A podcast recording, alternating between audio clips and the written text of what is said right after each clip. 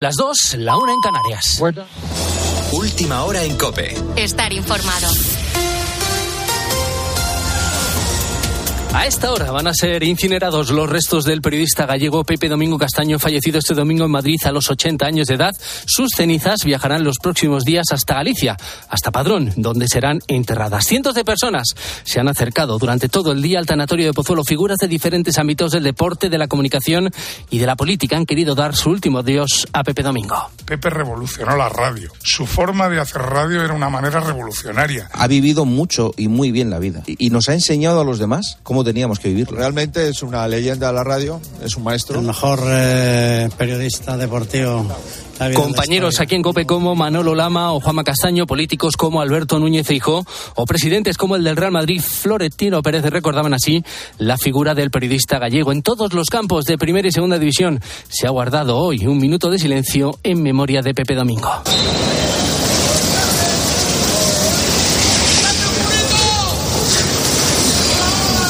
Este que se ha guardado en el Santiago Bernabéu antes del inicio del Real Madrid Real Sociedad. Incontables los mensajes que nos habéis dejado a lo largo de este domingo aquí en COPE para despedir a nuestro compañero, a Pepe Domingo Castaño.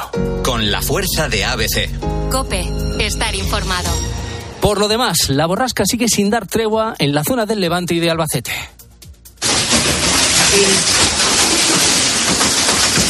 Lluvia y, como escuchas, granizo durante esta pasada tarde en varios puntos del Levante, en localidades como Benagoafil. Este granizo ha provocado daños materiales en el Polideportivo Municipal con agujeros en el techo y también en los coches aparcados. Un temporal de granizo y nieve que ha obligado a suspender el dispositivo de búsqueda del hombre desaparecido este fin de semana en Paterna, arrastrado por una riada. Estaban participando en ese dispositivo cerca de un centenar de efectivos entre miembros de la Unidad Militar de Emergencia, de la UME, Protección Civil y buceadores de los GEO de la Guardia Civil. Mañana el tiempo empieza a estabilizarse. Las lluvias van a ser menos intensas que estos días atrás, pero vamos a notar un bajón de las temperaturas, salvo en la vertiente atlántica, en la zona del Levante y en Canarias, que se mantendrán como en estos días. Y mientras llueve en Valencia, en Algeciras, se ha dado por controlado el fuego declarado este fin de semana y que ha afectado a unas 150 hectáreas.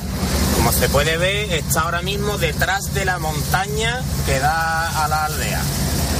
Los bomberos vigilaban que las llamas no se acercasen a las casas cercanas. Finalmente, esta tarde, esta tarde ha quedado estabilizado, se ha controlado y ahora los efectivos trabajan para darlo por extinguido.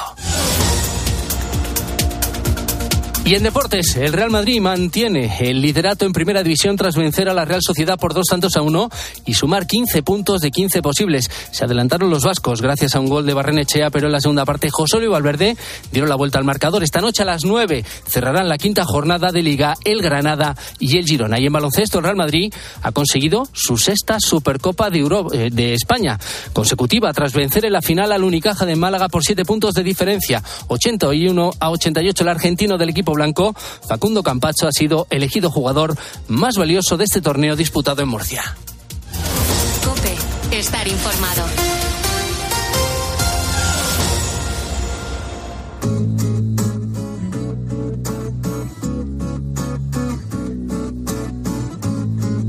Escuchas la noche. Con Adolfo Arjona.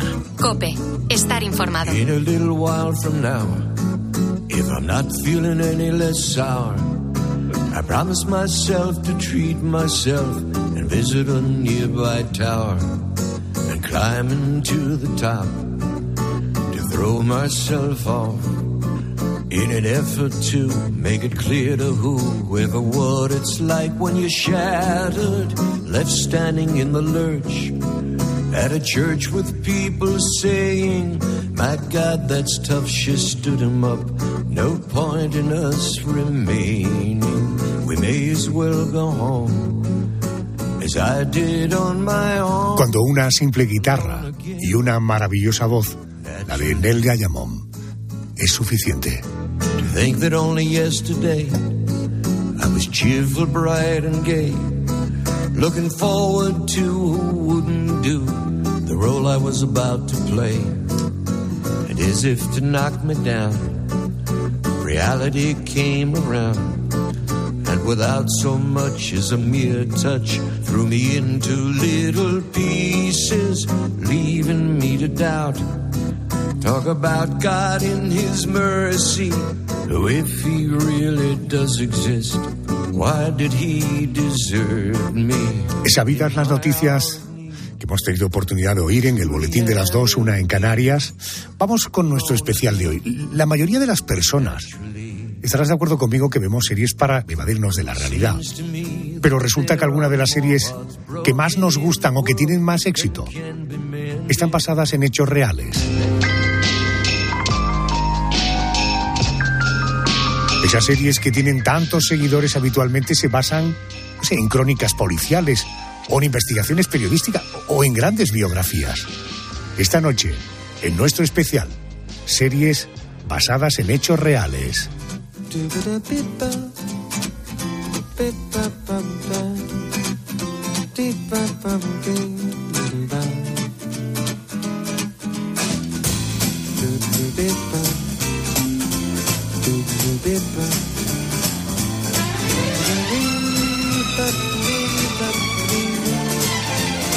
Es el caso de The Crown.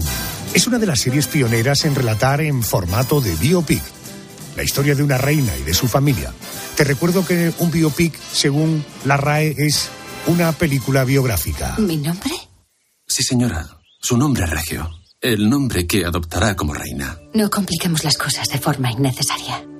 Mi nombre será Isabel. Entonces, larga vida a la reina Isabel. The Crown cuenta la historia del Reino Unido a través de la vida de la reina Isabel II, desde su boda en 1947 hasta nuestros días. Isabel conoció al príncipe Felipe de Grecia y Dinamarca en el año 1934 con solo 13 años y, y Pedro se enamoró de él. No Pedro, sino él, el príncipe de ella. Correcto. Tres años después se volvieron a encontrar y comenzaron una relación a través de cartas. Y finalmente se casaron el 20 de noviembre de 1947 en la abadía de Westminster. Ahí comienza la serie de Crown. Justo un año después, en 1948, Isabel dio a luz a su primer hijo, el príncipe Carlos, actual rey de Gran Bretaña, y en 1950 llegaba al mundo su hija Ana. Me quiero parar ahora en un viaje. El que hicieron a principios de 1952 por Australia, Nueva Zelanda y Kenia. Porque precisamente en este último país recibieron la noticia de la muerte del padre de ella, del rey Jorge VI. Seguro que lo recordarán todos por la película El discurso del rey. Isabel fue proclamada reina en Kenia y la comitiva real se apresuró para regresar al Reino Unido. La coronación se celebró en la abadía de Westminster el 2 de junio de 1953. La reina Isabel II comenzó a trabajar al frente de la Casa Real Británica y solo sus embarazos de los príncipes Andrés y Eduardo le impidieron estar en las ceremonias de apertura de las sesiones parlamentarias del Reino Unido. Además de cumplir con sus actos protocolarios, también instituyó nuevos hábitos, como por ejemplo dar su primer paseo real rodeada de público. Su reinado pasó por momentos complicados, especialmente la descolonización de territorios británicos en África y el Caribe, la guerra de las Malvinas contra Argentina y los deseos de independencia de Escocia, Gales e Irlanda del Norte. La serie de Crown acaba de momento con el viaje de la princesa Diana a Francia como invitada de Mohamed Al-Fayed. Para conocer un poco más la vida de Isabel II tengo a Ana Polo. Ella es experta en realeza, autora de La Reina, la increíble vida de Isabel II, que publica la editorial La Esfera de los Libros. Querida Ana, buenas noches y, y bienvenida a COPE. noches. Buenas noches. ¿Qué tal? Encantado de estar con vosotros. Un abrazo. Eh, Vamos a comenzar, si te parece, unos años antes de donde comienza la historia en la serie. Eh, ¿Cómo llega a convertirse en reina una mujer que era la tercera en la línea sucesoria de Reino Unido? Bueno, esto yo creo que es eh, lo que le han, más le han echado en falta a la serie, ¿no? Esta, esta infancia de la reina, ¿no? Porque realmente, pues era, fue un año, el, el año en que se- ella se convierte en heredera, pues un año trepidante, ¿no? El año de los tres reyes, como dicen en Inglaterra, ¿no? Pues como tú bien habías dicho, cuando ella nació, ella era la hija de los duques de York. eh, la verdad es que su destino tendría que haber sido, pues, ser una royal de tercera, que, hoy no nos hubiéramos, no, no la habríamos conocido nadie, ¿no? Eh, su padre era el segundo hijo varón de los de los reyes eh, y bueno, en aquel momento pues las estrella rutinante cuando ella nació, la estrella increíble era su tío, el, Uncle David, ¿no? El tío David, el entonces príncipe de Gales, que era de una popularidad inmensa. Hoy es muy difícil eh, eh, acordarnos, pero era, digamos, la persona más famosa, más valorada. Bueno, fue una especie de princesa Diana para que nos podamos entender un poco el fenómeno, ¿no? O sea, era una persona, bueno, salían todos los periódicos, todas las mujeres enamoradas de él y tal, ¿no? Entonces, bueno, eh, este señor, la verdad es que era un señor bastante, según a quien preguntes, ¿no? Hay algunos que decían que era demasiado avanzado de su tiempo y que quería modernizarlo todo. Hay gente que dice que, bueno, que, la verdad es que cometió muchos errores, siempre estará sobre él la sombra de si era nazi o no.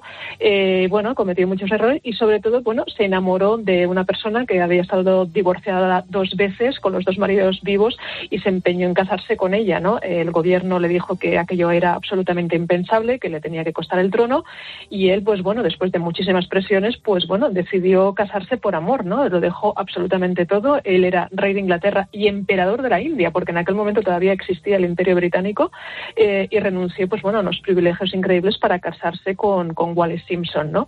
Esto evidentemente provoca una crisis constitucional inmensa. Eh, de hecho, bueno, la palabra abdicación en todo el reinado de Isabel II era como una cosa prohibida, nunca se podía decir delante de ella. De hecho, ella siempre aseguró que jamás iba a abdicar y, efectivamente nunca abdicó. Y bueno, eh, su padre subió al trono, eh, Jorge VI subió al trono, era una persona que, como vosotros bien habéis dicho, esta película maravillosa que es la del discurso del rey, que a mí me parece una, una película absolutamente preciosa, y que explica muy bien, yo creo, el personaje. Es una película que la, verdad es que está muy bien inspirada. Se sabe, por cierto, que la reina Isabel II la vio y dijo que le había gustado muchísimo, que reflejaba muy bien lo que había sido su padre, que era un hombre, pues bueno, con muchos problemas, un hombre tartamudo, era una persona que tenía muchos problemas de, inseguridad personal. Eh, se sabe que era una persona con mucha tendencia a la depresión, pero que sin embargo, pues bueno, sacó fuerzas de donde pudo y fue un rey absolutamente magnífico, ¿no? Y, bueno, ella se convierte como consecuencia pues en, heredera a los 11 años, ¿no? Entonces, bueno, es una su niñera, eh, su institutriz, perdón, Crowley publicó en sus memorias que bueno eh, que ella fue la que se le tuvo que decir que iba a ser reina, ¿no? Y entonces bueno hay una anécdota muy bonita eh, que dijo que la princesa Margarita, que la hermana de la reina, le dijo esto significa que algún día tú serás reina, ¿no? Y, entonces Isabel le dijo bueno pues esto sí significa que yo algún día seré reina y Margarita le contestó pobrecilla, ¿no? Porque bueno claro ser reina parece fácil pero no lo es en absoluto. Ahí tienes eh, las razones del por qué Isabel II llega al trono de Inglaterra, se enamora de Felipe, como decíamos. Exactamente. Esta es una relación eh, no, muy bien vista, no muy bien aprobada. Felipe no poseía capacidad financiera, provenía... Para nada, o sea, fue un drama. él provenía del extranjero, tenía hermanas que se habían casado con, nobles alemanes relacionados con los nazis. Oye, cuando Isabel es nombrada reina, el matrimonio llevaba ya seis años casados, tenían dos hijos, y Felipe se convierte en rey consorte. ¿Qué limitaciones supuso para él? Porque hubo problemas, por ejemplo, con los apellidos de los hijos, ¿no? No, no, no. Bueno, él nunca fue rey. Eh, y esto fue uno, de los problemas de, ni, siquiera rey consorte. No, no, no, no, no, le dieron el título de rey consorte. Ella quería haberlo nombrado rey consorte. De hecho, bueno, incluso Winston Churchill se sabe que en un momento determinado, pues bueno, eh, le dijo que ni hablar porque, y esto era por el machismo de la época también, ¿no? Eh, porque decían, bueno, si una mujer es la cuestión del trono, pero le damos el título de rey a él, al final el que acabará siendo rey de verdad será él, ¿no? Entonces decía, bueno, ella, a ver, hay que tener en cuenta que cuando ella sube al trono, ella es muy joven, es que claro, se convierte en, reina con 25 años, se convirtió en reina, es que era muy joven y aparte, eh, Winston Churchill al principio la trataba como una muchachita tímida, ¿no? La trataba como una niña a la que tenía que educar, ¿no? Siempre la veía al principio, pues como una persona, más como una pupila, como una alumna a la que tenía que, dar clases, ¿no? Que no a una soberana. Luego, al, cabo de unos meses, ella cambió bastante. El momento de convertirse en reina, Isabel II siempre dijo que le había cambiado mucho la coronación. Y entonces, bueno, decía que, bueno, que era, bueno, que había habido un antes y un después, ¿no? Eh, pero bueno, eh, evidentemente Winston Churchill eh, presiona para que Felipe de Edimburgo no se le dé el título de, rey, tampoco de príncipe consorte, que era una, otra de las posibilidades, y una posibilidad que se le había dado al marido de la reina Victoria, que también, bueno, pasó por una cuestión eh, principal, pero bueno, al final todo esto quedó de príncipe consorte, quedó en nada. Eh, y luego, bueno, Felipe de Edimburgo quería darle su apellido a sus hijos, ¿no? Mountbatten, ¿no? Quería que sus hijos se llamasen Mountbatten y haber creado la dinastía de los Mountbatten, ¿no? Y entonces, bueno, el gobierno dijo que ni hablar, que la, dinastía era Windsor eh, y que iba a seguir siendo Windsor. Esto le costó una crisis importante al matrimonio. Recordemos que ellos pasan por un bache importante. Y después de ese bache, que esto también sale en The Crown, yo creo que lo refleja bastante bien. Yo con The Crown soy un poco tengo mis dudas, ¿eh? porque tampoco es tan, biográfica como queremos ver. Pero bueno, en esto sí que está bastante bien reflejada. Em, eh, después de ese gran viaje que Felipe hace por el mar y tal, eh, es verdad que eh, bueno, Isabel cede en algunas cuestiones para salvar el matrimonio y entre ellos es que los descendientes pasan a llamarse Windsor Mountbatten, ¿no? Y aparte, bueno, Felipe de Edimburgo, que nació, bueno, nació príncipe, príncipe de Grecia, pero al ser nacionalizado británico para poder casarse con ella, perdió los títulos, perdió los títulos de la realeza, le habían nombrado duque, pero dejó, había dejado de ser príncipe y bueno, incluso, bueno, Isabel II incluso lo nombra príncipe para decirle, bueno, eh, tienes muchísima importancia y tal, ¿no? Porque Felipe de Edimburgo siempre utilizaba una expresión, decía, bueno, soy menos importante que una meba, ¿no? Y siempre decía esto, ¿no? Digo, no, puedo ni poner los, los, apellidos a mi hijo. Y él, que era un hombre, pues, bastante macho alfa, ¿no? Eh, pues, bueno, le costó muchísimo. La verdad es que no lo tuvo nada fácil como consorte. Isabel II, Ana, siempre ha sido tachada una mujer fría, una mujer calculadora para las cuestiones de Estado. Eh, ¿Cómo fue su relación con los primeros ministros que han estado bajo su mandato? Doy algunos nombres. Churchill, Margaret Thatcher, Tony Blair, Boris Johnson, digo por dar los más contemporáneos. bueno, la verdad es que eh, dos cosas. Era muy simpática en el fondo, ¿eh? era muy divertida. Decían que, bueno, que en privado le gustaba mucho reírse, movía mucho las manos, le gustaba imitar a la gente, ¿no? Decían que tenía pues como mucho talento para imitar a las personas, ¿no? Lo que pasa es que era increíblemente tímida, o sea, le costaba horrores conocer gente nueva. Incluso se decían que después de tantas décadas de ejercicio le costaba dar discursos, o sea, se ponía como incluso nerviosa, ¿no? Pero bueno, todos los primeros ministros la verdad es que han hablado bastante elogiosamente, se sabe que su favorito obviamente fue Winston Churchill, y que, eh, bueno, siempre tuvieron como una relación. Se llegó a decir que Winston Churchill estuvo un poco enamorado de ella, ¿eh? que se reconoció que, bueno, ella, claro, nosotros tenemos la imagen de una señora muy mayor, ¿no? De 90 años, pero de joven era guapísima, aparte era una mujer muy glamurosa, ¿no? Decían que, bueno, que tenía aparte un tipazo y tal, ¿no? Y bueno, eh, Winston Churchill siempre reconoció que, que su relación, pues bueno, que había sido una relación que empezó, pues bueno, como él de maestro y ella de pupila, pero que al final acabó siendo, pues una, pues una relación de muchísimo respeto. Con, con Blair, en cambio, no se llevó nada bien. no hubo mucha sintonía, básicamente porque la reina era una mujer bastante conservadora y Blair quería cambiarlo todo radicalmente y la reina siempre decía que Tony Blair se dedicaba a hacer stands, ¿no? O sea, que dedicaba, es, esta palabra inglesa, ¿no? Que es como organizar cosas de cara a la galería, pero que sin ningún sentido, ¿no? Entonces, bueno, siempre decía que era un hombre que se marcaba, que se movía demasiado por el marketing, ¿no? Siempre le echaba en cara esto y la relación se sabe que no fue excesivamente buena.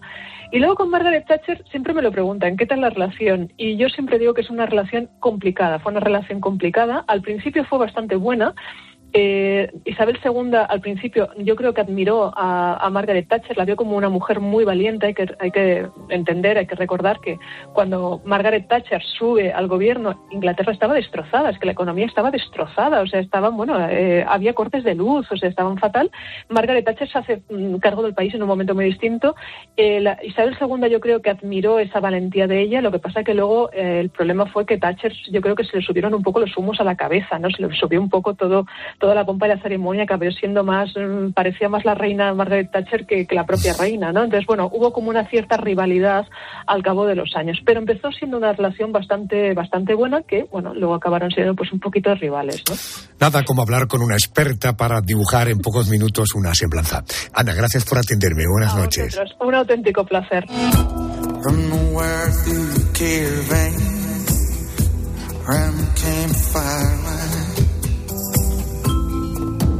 Lovely woman in motion, theory's darkest night.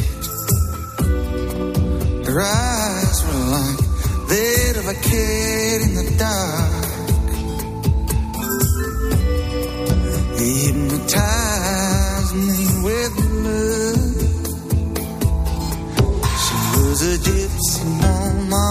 Una gran empresa farmacéutica lanza un medicamento opiáceo bajo la premisa de que no causa adicción. Pero en una pequeña comunidad minera, en los Apalaches, en Estados Unidos, comienzan a tomar este compuesto químico, esta droga, sin sospechar que se volverán adictos a ella. Llegan informes de que se está tratando con éxito el dolor intercurrente, duplicando la dosis del paciente, y eso nos ha hecho pensar que quizá haya un modo de prevenir el dolor intercurrente antes de que ocurra, y hemos pensado ¿Por qué empezar con 10 miligramos si se necesitan 20 miligramos o incluso 40?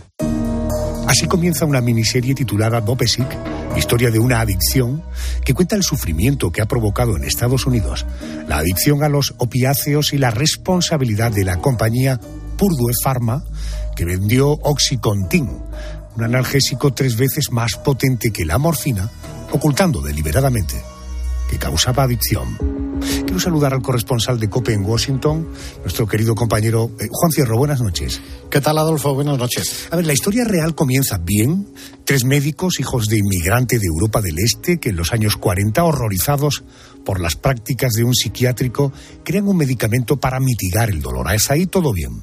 Eh, pero ¿cómo llegan a ser responsables de la muerte de más de 500.000 personas? Esta historia real, Adolfo, como, como tú decías, se refleja muy bien en esa serie, en, en que es una serie televisiva que está basada en un libro que no es ficción, es un libro eh, periodístico de una experta en estos temas, la periodista Beth eh, Macy. Y el libro tiene un título eh, que lo dice todo o casi todo, ¿no? que responde de alguna manera a esa pregunta que tú dejabas en, el aire. Dopsic, traficantes, médicos y la compañía farmacéutica que convirtió en adictos a todos los americanos. Y hace una fotografía muy real del impacto del, de ese medicamento, del Oxycontin, en comunidades de esa zona de los Apalaches, que es quizás una de las zonas más pobres de los, de los Estados Unidos.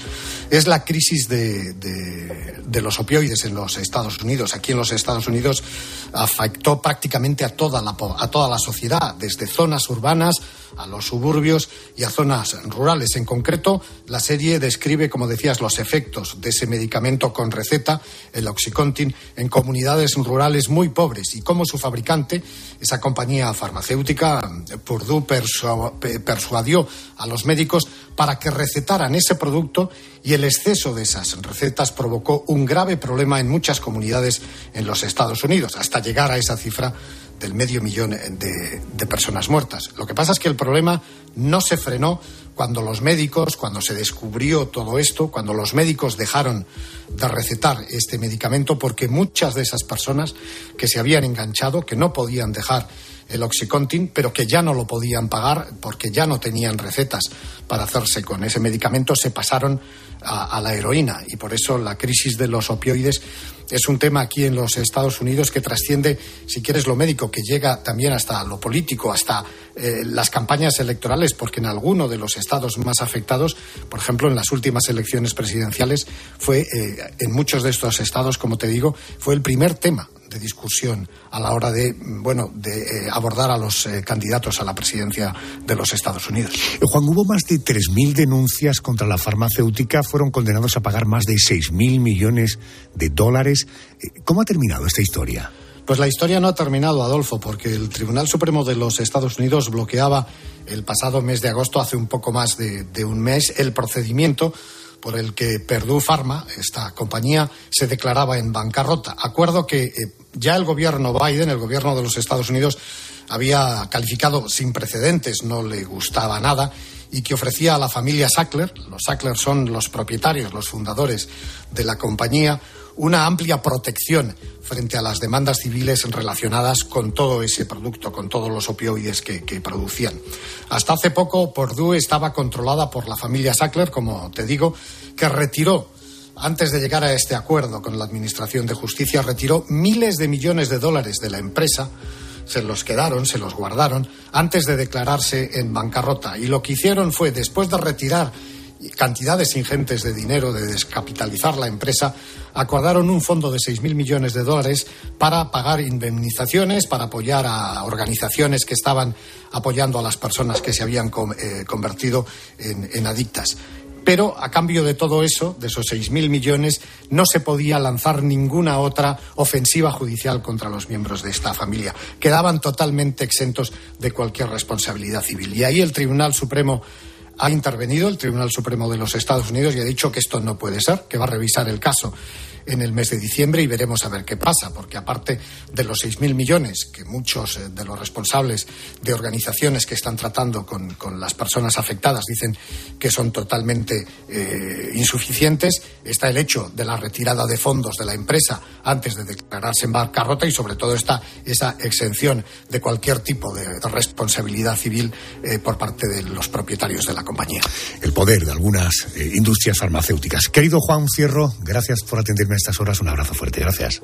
Igualmente, gracias Adolfo. Buenas noches. Eh, ¿Por qué un medicamento empleado para aliviar el dolor produce una adicción tan fuerte? Se lo quiero preguntar a, al doctor Nicolás Varela. Es responsable del área del dolor de la Clínica Universitaria de Navarra. Doctor Varela, muy buenas noches y bienvenido a la cadena COPE. Muy buenas noches, Adolfo. Oiga, y estando en la unidad del dolor, en nombre de tantas personas le doy las gracias por todos los esfuerzos que hizo usted para formarse.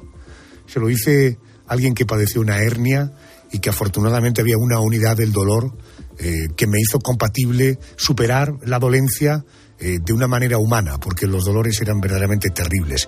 Oiga, eh, eh, nos centramos en el tema de esta noche. En España conocemos este fármaco del que estamos hablando como oxicodona. Pertenece a la familia de los opioides. ¿De qué se compone qué tipo de pacientes deben tomar este medicamento? Vale. Entonces, la, oxicodona como tal se compone de oxicodona, porque en realidad oxicodona es el nombre del principio activo. Entonces, en España tenemos diversas marcas comerciales de oxicodona eh, y la que más se ha hablado de ella es, entre otras, Targin, por ejemplo, porque son eh, comprimidos de liberación prolongada, pero existe también oxicodona de liberación inme inmediata y es pues, sencillamente un, un opioide mayor que es bastante más potente que la morfina, pero que se parece mucho a la morfina en la manera de actuar. ¿Y por qué produce tanta adicción? Entonces, el, tema de la, de la adicción de los opioides, eh, antes de responder a eso, me parece que es muy importante eh, encuadrar lo que es la adicción.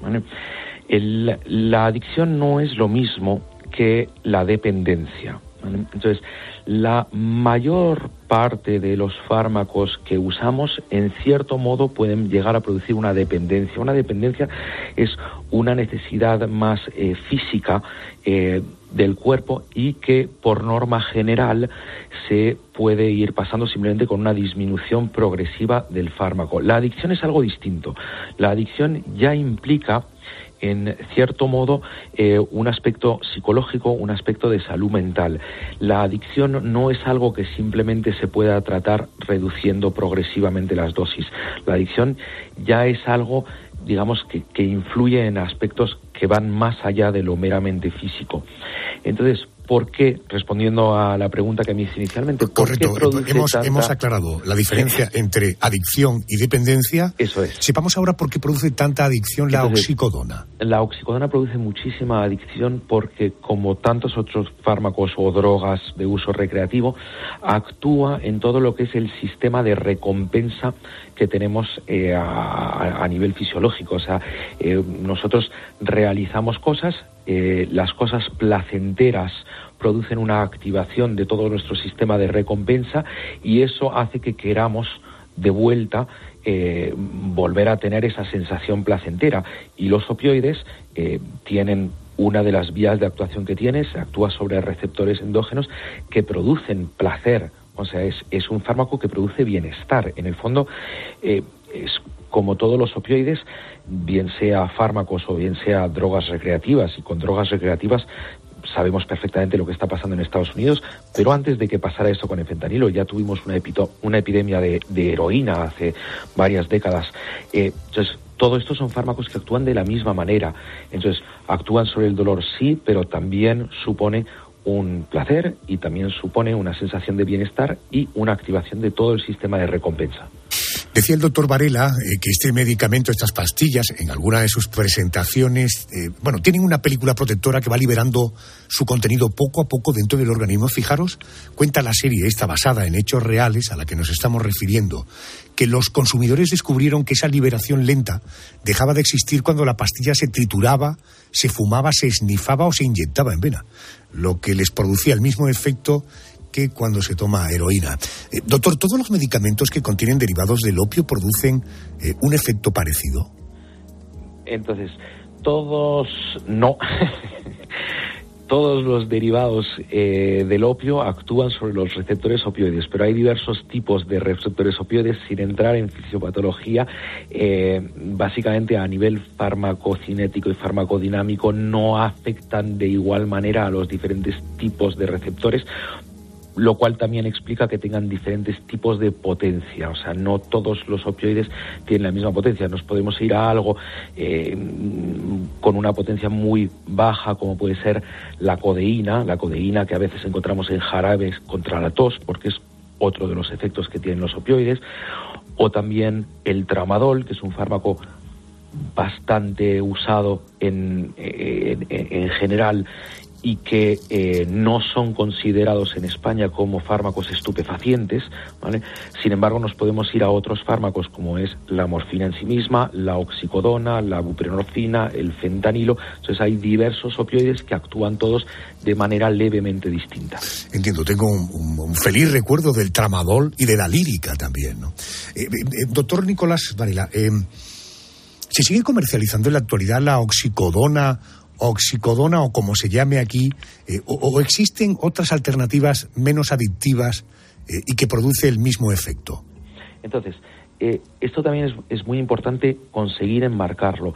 El gran problema de las epidemias de opioides que está habiendo ahora mismo en Estados Unidos y en otras partes del mundo tiene mucho que ver con el hecho de que no es que haya que demonializar, o como se diga, el fármaco en sí mismo, sino que son fármacos que no se han usado de la forma adecuada. La oxicodona, usada de forma adecuada, es un excelente fármaco, o sea, pero un, un excelente fármaco porque sirve para tratar dolores. El problema es que lo que hay que saber es a qué paciente se le da el fármaco en concreto.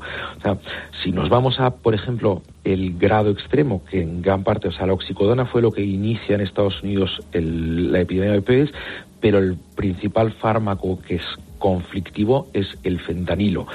El fentanilo como tal es un fármaco que está produciendo decenas de miles de muertos en Estados Unidos, pero sin embargo es un fármaco que nosotros usamos diariamente. O sea, no es planteable muchas de las anestesias para intervenciones quirúrgicas no pueden plantearse sin fentanilo.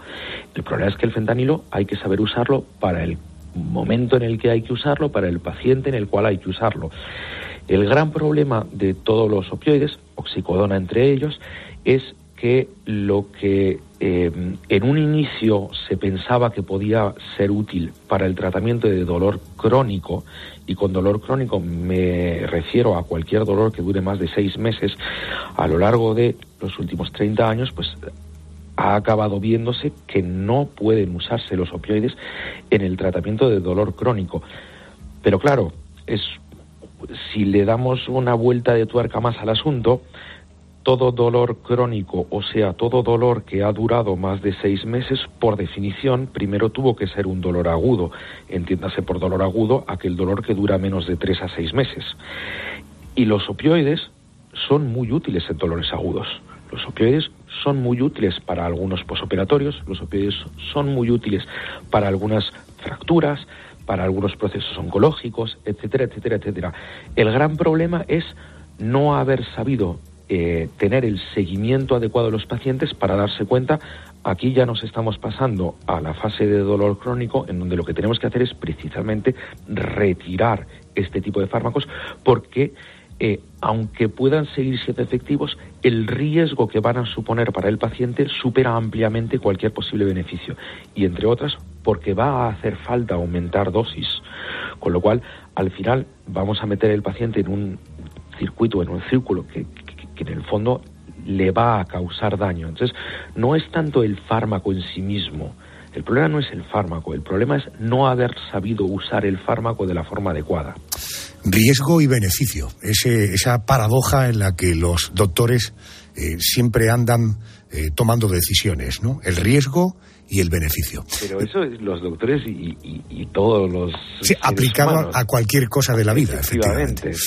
Bendita área del dolor de cualquier hospital, de cualquier clínica, en todo caso, en la Universitaria de Navarra. Su responsable es el doctor Nicolás Varela. Ha sido un privilegio tenerle esta noche con nosotros. Gracias y muy amable. Por favor, gracias a usted. Gracias. Acabé la noche.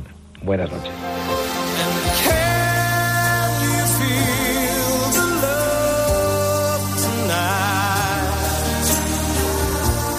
It.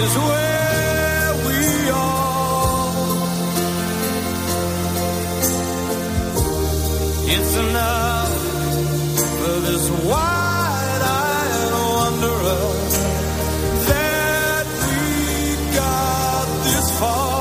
Sitúate en el 15 de abril de 2019. 6 y 20 de la tarde hora de París. Los guardias de seguridad escucharon la alarma del incendio en Notre Dame y comenzaron a evacuar al público que había, pero no vieron ningún indicio de incendio. Veinte minutos más tarde, volvió a sonar la alarma. Los bomberos acudieron a las 7, pero a pesar de su rápida intervención, no lograron controlar las llamas. La aguja de la catedral se derrumbó en la primera hora de este incendio, al igual que el ático y parte del techo.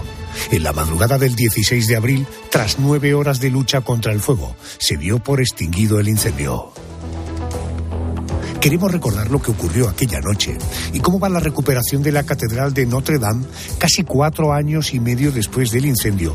Para eso vamos a recurrir a nuestra corresponsal en París. Ella es querida Asunción Serena. Muy buenas noches. Hola, buenas noches, Adolfo. La verdad es que fue una noche interminable. Por un lado, la fuerza de las llamas y por otro, la dificultad para extinguirlas, porque los camiones de bomberos no tenían sitio. Por un lado está la catedral rodeada por edificios y por otro el Sena. Y desde allí fue finalmente desde donde se extrajo el agua desde barcazas para apagar el fuego. Luego a medianoche los que estábamos en la esplanada veíamos las luces del equipo de bomberos que habían llegado a la torre izquierda jugándose la vida, porque la única forma de salvar la catedral era impedir como fuera que el fuego alcanzase las campanas, porque si éstas caían entonces era el fin de la catedral y consiguieron detener las llamas. Y Macron prometió en cinco años, dijo, estarán terminadas las labores de reconstrucción. Reconstruirons Notre-Dame. Reconstruiremos Notre Dame en cinco años, lo prometo. Haremos todo lo posible para mantener ese plazo. Y esto está siendo posible gracias a la ola de generosidad de decenas de miles de personas del mundo entero que han querido contribuir para que esto sea posible. No han faltado dificultades estos años, a las que se suma la muerte accidental del general Jean-Louis Georges Chelin, que falleció hace unas semanas en los Pirineos y que había coordinado con mano de hierro todos los trabajos de restauración. Pero bueno, los trabajos siguen su curso, las bóvedas ya han sido reconstruidas o consolidadas, excepto las que esperan eh, la reconstrucción de la flecha, que irá apareciendo poco a poco y seguramente estará en pie hasta sus 100 metros de altura a finales de este año. En el interior la piedra ha recuperado su blancura, las vidrieras han sido instaladas y los 8.000 tubos del órgano han sido limpiados y restaurados y esperan su turno también de instalación. El resto, especialmente el tejado, ese famoso bosque de robles tallados, será montado el año que viene y la reapertura está prevista con la celebración de una misa el 8 de diciembre de 2024. Gracias, Asunción. Eh, La miniserie francesa Notre Dame cuenta en seis episodios cómo fue el trabajo de un grupo de bomberos que se enfrentaron al incendio. Y esta noche queremos saber cómo se afronta una situación como esta con la ayuda de Miguel Ángel Laguna, que es director técnico de bomberos de la Diputación de, de Toledo. Miguel Ángel, buenas noches y bienvenido a COPE. ¿Qué tal? Buenas noches. Eh, vamos a ponernos en situación. Eh, suena una alarma, los bomberos se ponen en marcha. Oiga, ¿siempre se está preparado para salir? Bueno, evidentemente nosotros al hacer un servicio 24 horas estamos dispuestos en cualquier momento para atender cualquier tipo de, de incidente. Evidentemente uno de esta magnitud pues implica que los sistemas de alerta de un servicio de bomberos pues se pongan en máximos, ¿no? Oiga, eh, eh, si lo que se está quemando es un edificio histórico, como en este caso una catedral, la de Notre Dame, eh, ¿qué medidas especiales se suelen tomar para atacar el incendio? Porque en este concretamente, se, por ejemplo, se descartó lanzar agua desde un helicóptero o un avión cisterna por el riesgo de debilitar la estructura de la catedral con el peso del agua. Supongo que dependiendo de qué tipo de incendio y qué es lo que se está incendiando, las medidas son unas u otras, ¿no? Efectivamente. Eh, en este sentido, la, la, labor preventiva, el trabajo previo, es determinante ¿no? para salvaguardar el mayor número de, de, bienes posibles dentro de cualquier tipo de estos edificios. La complejidad, evidentemente, es máxima eh, desde el punto de vista inicial de accesibilidad, por ejemplo, como fue el caso de Notre Dame. Estos edificios suelen estar en configuraciones eh, de trazados muy sinuosos con dificultad de acceso debido al tipo de, de, medios de transporte que había en la época, que sobre todo eran caballos o carruajes, que impide que nuestros vehículos actualmente tengan una posibilidad de acceso adecuada y, sobre todo rápida para posicionarnos para poder atacar este tipo de incendios. Y luego, evidentemente, depende de, qué es lo que se esté quemando y, y, sobre todo desde el punto de vista de actuación de bomberos eh, priorizamos tres partes, ¿no? Por así decirlo. Una lo que sería si el edificio en ese momento tiene ocupación, pues no sé, una cátedra como es el caso, con, mucha ocupación de público, pues implica que se priorice también la, salvaguarda de personas. Y por otro lado estaría lo que es la protección del edificio y del contenido del edificio. Es decir, son como tres frentes de trabajo muy diferenciados que, que marcan la prioridad de la, de la intervención y, como os digo, es muy importante el trabajo previo, ¿no? El trabajo preventivo para tener identificados y debidamente catalogados todos los bienes que hay en el interior del edificio que pueda haberse afectado y luego, evidentemente, el, valor que como edificio a nivel arquitectónico pueda tener esa, esa edificación. Oiga, eh, señor Laguna, eh, cuando el incendio se da por extinguido, eh, ¿acaba la labor de los bomberos o todavía después quedan cosas por hacer? Bueno, eh, evidentemente la situación de inestabilidad que queda en este tipo de, edificios una vez el, incendio se da por extinguido es grande, ¿no? Entonces, eh, las zonas de, actuación mm, de personal civil, por así decirlo, eh, son muy reducidas, los aceros son muy restringidos y bomberos en este caso si hacemos una labor de, recuperación de muchos bienes en estas situaciones de inestabilidad estructural que suelen tener sobre todo eh, pues edificios como, como una catedral. Entiendo. Gracias por ayudarnos a entender un poco más su trabajo en operaciones de apagar un incendio en edificios tan singulares como el que recoge esta serie de Notre Dame. Gracias por atenderme. Buenas noches. Buenas noches. Gracias.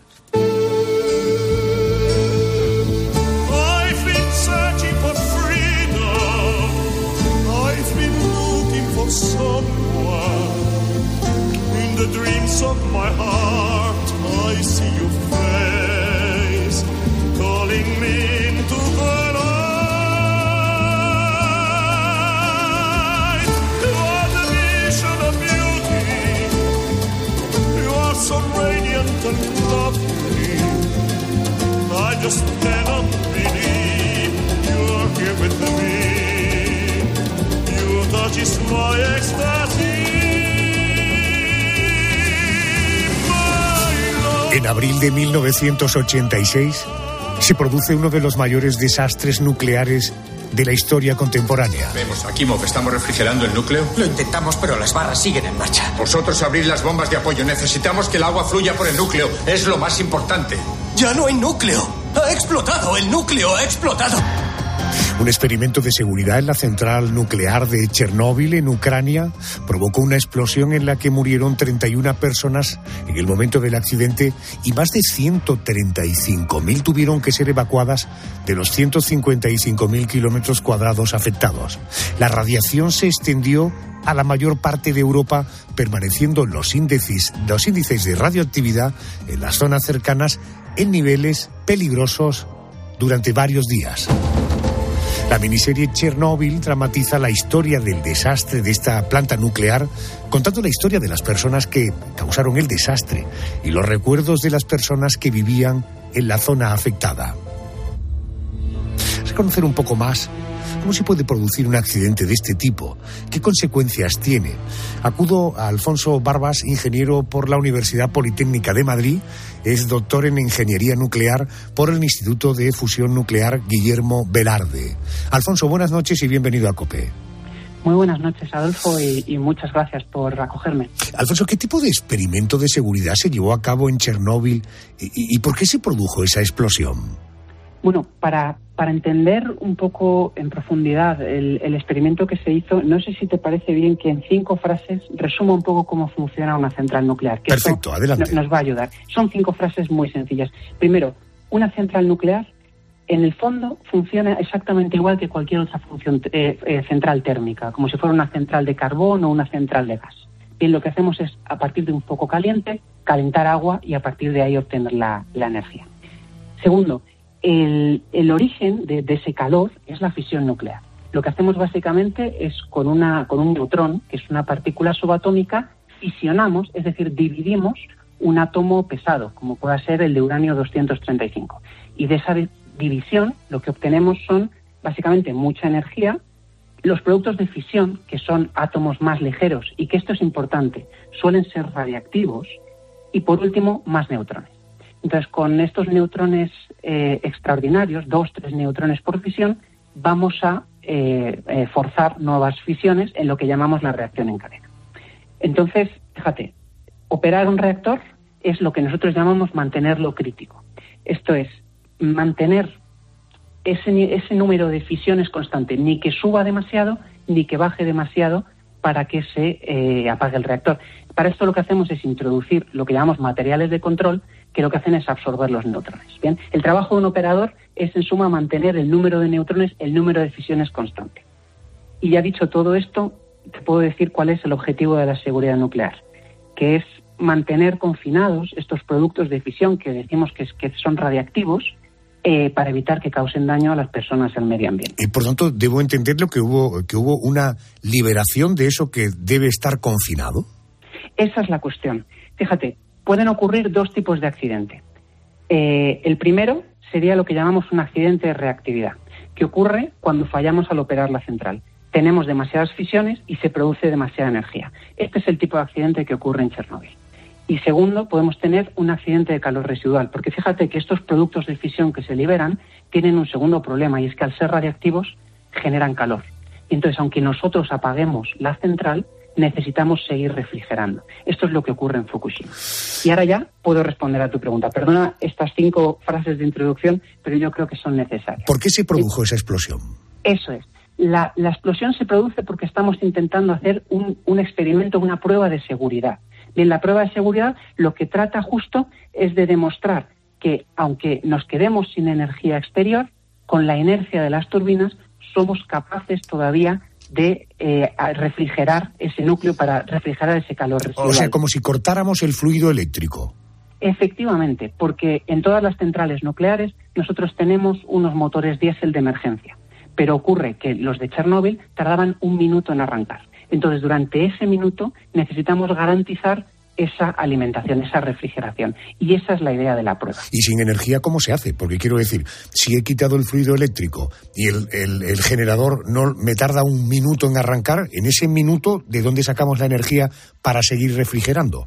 Pues la idea en Chernóbil era utilizar la inercia que tenía eh, la, turbina, es decir, ah. con el giro que llevaba de estar funcionando, ver si conseguían aguantar ese minuto para, para obtener esa energía. Entonces es en esa situación, irónicamente, en la que se produce eh, la explosión. Correcto. Eh, una, una, una cuestión. Eh, antes has hablado de Hiroshima. ahora hay casi 3.000 personas trabajando a 50 kilómetros en una ciudad satélite construida después del accidente. Pero se estima que al menos tendrán que pasar 180 años más para que sus alrededores sean habitables y muchos más para que la zona cero pueda limpiarse completamente. ¿Por qué se puede vivir en Hiroshima y no en Chernóbil? Bueno, la respuesta es muy sencilla. Primero habría que ver lo que se entiende por limpiar completamente, porque en realidad todos los sitios son radiactivos. Hay incluso sitios en el mundo que son de forma natural, sin que haya habido allí ningún accidente, mucho más radiactivos de lo que lo, es Chernóbil ahora mismo. Pero en concreto tu pregunta es que es muy diferente una bomba atómica, una bomba nuclear, de una, de una central. Y te doy en dos datos. Fíjate, en Little Boy, que es la bomba que explotó en Hiroshima, tenía 64 kilos de uranio, pero solamente uno se fisionó. Es decir, solamente un kilo de ese uranio se rompió en esos productos de fisión que son radiactivos. Por otro lado, en Chernóbil había 192 toneladas, de las cuales casi cuatro eran de uranio, es decir, 4.000 veces más cantidad. Desde 1957 se han producido ocho grandes catástrofes en centrales nucleares, te recuerdo, energía verde. La energía nuclear es energía verde. Las peores las de Chernóbil y Fukushima. Eh, ¿Son seguras las centrales nucleares? ¿Es seguro vivir cerca de alguna de ellas? Sin ninguna duda, eh, tengo que responder que son seguras. Al final es difícil cómo, cómo medir la seguridad, ¿no? Eh, quizá uno de los indicadores más habituales, aunque yo creo que no es el único y, quizá no sea el definitivo, puede ser la, la, la muerte, ¿no? El número de muertes que produce una tecnología porque al final no nos engañemos, todas las tecnologías humanas conllevan sus riesgos y todas producen muertes. Y la verdad es que bajo cualquier estudio que se haga, la energía nuclear está siempre o la más baja o entre las más bajas junto con la solar y la, y la eólica, porque produce muchísima energía. Hay una, una diferencia importante, si me permite simplemente eh, mencionar la hidráulica. La energía hidráulica tiene una huella de muerte, produce 43 veces más muerte que la energía nuclear. Y sin embargo, nadie se pregunta si la hidráulica es segura. Está fuera de la agenda de la progresía de laboratorio, probablemente. Alfonso, lo más cerca que hemos estado en España de un accidente nuclear fue en 1989, un incendio en la central de Vandellós, en Tarragona, pero no hubo escape radiactivo ni pérdida de vidas. Eh, ¿Puede ocurrir en nuestro país algo parecido a lo de Chernóbil? Chernóbil es una central muy, muy, muy diferente al resto de centrales occidentales. Chernóbil está diseñada con unos criterios de diseño que no tienen a la seguridad como principal criterio. Chernóbil eh, está diseñada pensando más en la economía y sobre todo en la generación de plutonio para hacer bombas. No era exactamente una instalación militar, pero sí estaba diseñada con criterios con fines militaristas. Y eso no ocurre con ninguna de las centrales, eh, ni españolas ni occidentales en general. Entonces, la sucesión de, de, sucesos que llevó a cabo el accidente de Chernóbil eh, son verdaderamente imposibles que ocurra en, en, España. Entiendo. La energía nuclear es verde, ¿verdad? Eh, ¿A qué llamamos verde? Si llamamos verde a generar energía sin generar eh, eh, gases de efecto invernadero y contaminantes, sin ninguna duda es completamente verde. ¿Cuál sería el matiz que a ti te gustaría incluir? Bueno, todas las energías tienen sus matices, ¿no? Igual que las renovables tienen el matiz de la variabilidad, la energía nuclear tiene los suyos. Por ejemplo, es una energía que necesita estar muy controlada. Eh, es necesario en todo país donde haya un, un, funcionamiento de energías nucleares civiles un consejo de seguridad nuclear como el que tenemos aquí en España que sea independiente de la política. Eso es muy importante. Y, por supuesto, la gestión de los residuos, que tiene solución, pero necesitan eh, de unas decisiones políticas eh, valientes, informadas por la ciencia y no por el populismo. Alfonso Barbas, doctor en Ingeniería Nuclear por el Instituto de Fusión Nuclear Guillermo Velarde, un asunto complejo que gracias a él hoy hemos comprendido. Alfonso, gracias por atendernos. Buenas noches. Muchísimas gracias a ti, Adolfo. Muy buenas noches.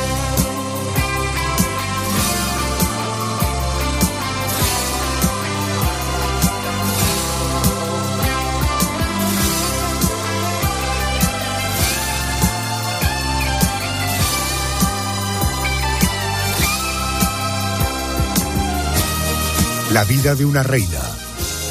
La historia de una adicción. La explosión de una central nuclear o el incendio de una catedral son hechos reales que se han llevado a la televisión a través de una serie. Lo que demuestra que la realidad siempre supera la ficción. Ha sido nuestro especial de hoy. Vamos al boletín de noticias de las 3.2 en Canarias y luego seguimos.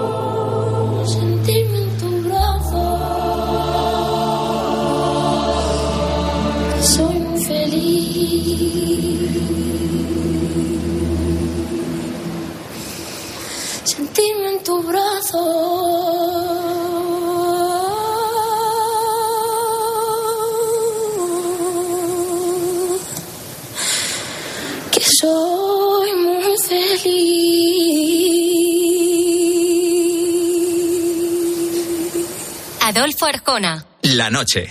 Cope. Estar informado. ¡Hola, hola! Pepe era un tío que para mí lo mejor que tenía era que sabía empaparse del tiempo en el que vivía. Has dicho que tenía 80 años, pero era mentira. Él no tenía 80 años. Yo creo que Pepe tendría 30, porque él se mezclaba con los más jóvenes de la redacción. Vamos a brindar por el fútbol. Vamos a brindar por la vida. Vamos a brindar por la felicidad. era el vigor, pero era también el detalle, era la finura, era la poesía, era el ímpetu, era el agrado, era todo eso y más, ¿sabes? Por- porque repartimos felicidad, qué bonito. Se ha ido en un momento donde estaba feliz, feliz de la vida. O sea, estaba viviendo Pepe Domingo un momento vital que le encantaba, con más horas para, para él mismo y para su familia y para sus amigos, organizando permanentemente comidas, cenas, viajes, celebraciones. Gracias a todos y espero que sigan disfrutando de la radio. Al final, las obras quedan, las gentes se van. Unos que vienen continuarán. La vida sigue igual. Pepe Domingo Castaño, leyenda. Tu voz se queda con nosotros para siempre. Gracias por tanto.